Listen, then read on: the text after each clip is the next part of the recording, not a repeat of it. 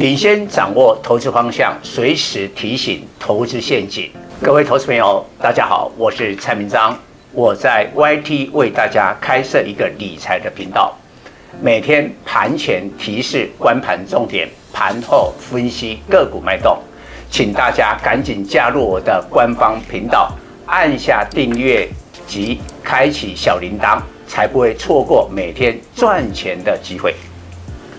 蔡总盘中跟你有约哦，赶紧扫描右下角 QR code 加入蔡总官方 Live 粉丝团，留言贴图小爱心就可以顺利完成报名哦，名额有限，速抢速赢。各位粉丝朋友，大家好，我是陈章，现在是礼拜五盘后的分析。今天依旧在反映美国公布的六月 PPI 短售物价指数。下滑到三年来的低点，这疏解了大家对联总会升息的疑虑。一般认为啦，在下下礼拜七月二十六号的利率决策会议，将是这一年多以来本波的升息循环，联总会最后一次的升息。所以台北股市今天在外资的买盘。啊，又买了一百二十几亿，但注意哦，本土的投信连续第二天在大涨的时候出现了卖超调节。不过大盘是涨两百二十二点，收在一七二八三，非常戏剧化。过去三周的周线是下跌的，从最高的一七三四六跌了七百点，没想到这个礼拜光一个礼拜就是靠美国的 CPI。PPI 这些的利多，周线本周是大涨六百点，几乎把所有跌的全部都要回来。那下个礼拜的话呢，会挑战一七三四六本波的最高点。当然，最关键的已经不是通膨的数据了，而是企业财报。那下礼拜四七月二十号是台积电的这个财报，但是昨天是前股王大力光的话说，昨天大力光的话说并没有释出利多啊，今天已经反映在大力光的股价是跌的。那下礼拜四的话，台积电的话说就很关键，但是美国的企业财报可提供我们做一个参考。今天晚上一拖拉股的银行股要公布。但是注意一下，昨天公布的达美航空，全球营收最高的航空，达美航空的第二季不管是营收或净利，都写下了历史上的单季新高。这么好的成绩，股票昨天开高走低收黑，为什么？第一个理由，达美今年涨四十五趴了，它已经在反映了。第二个，美国的机票。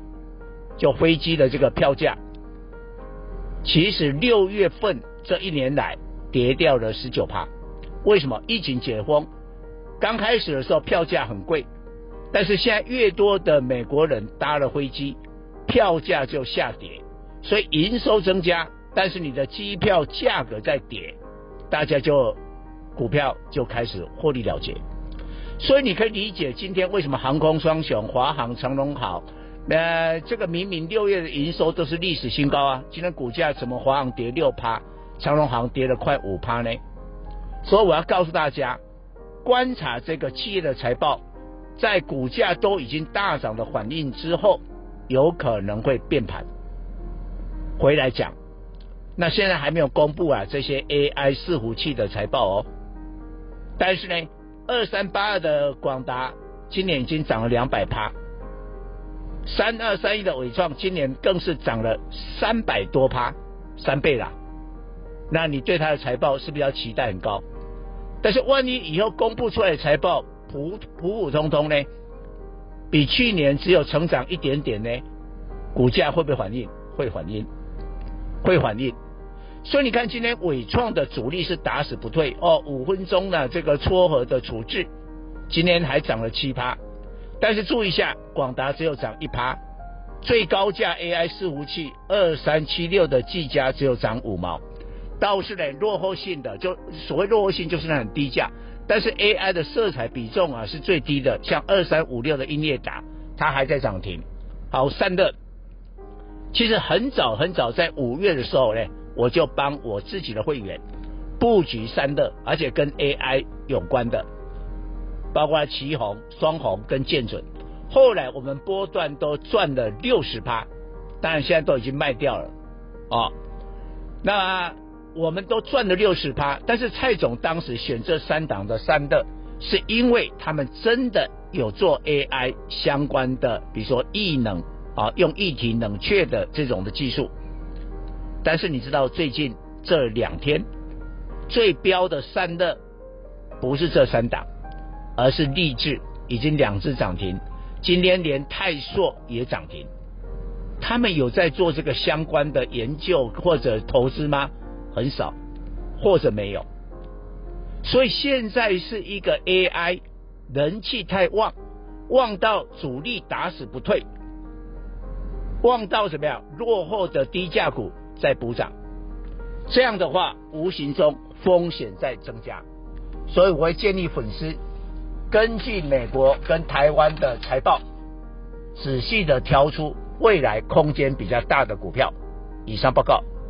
本公司与所推荐分析之个别有价证券无不当之财务利益关系。本节目资料仅供参考，投资人应独立判断、审慎评估并自负投资风险。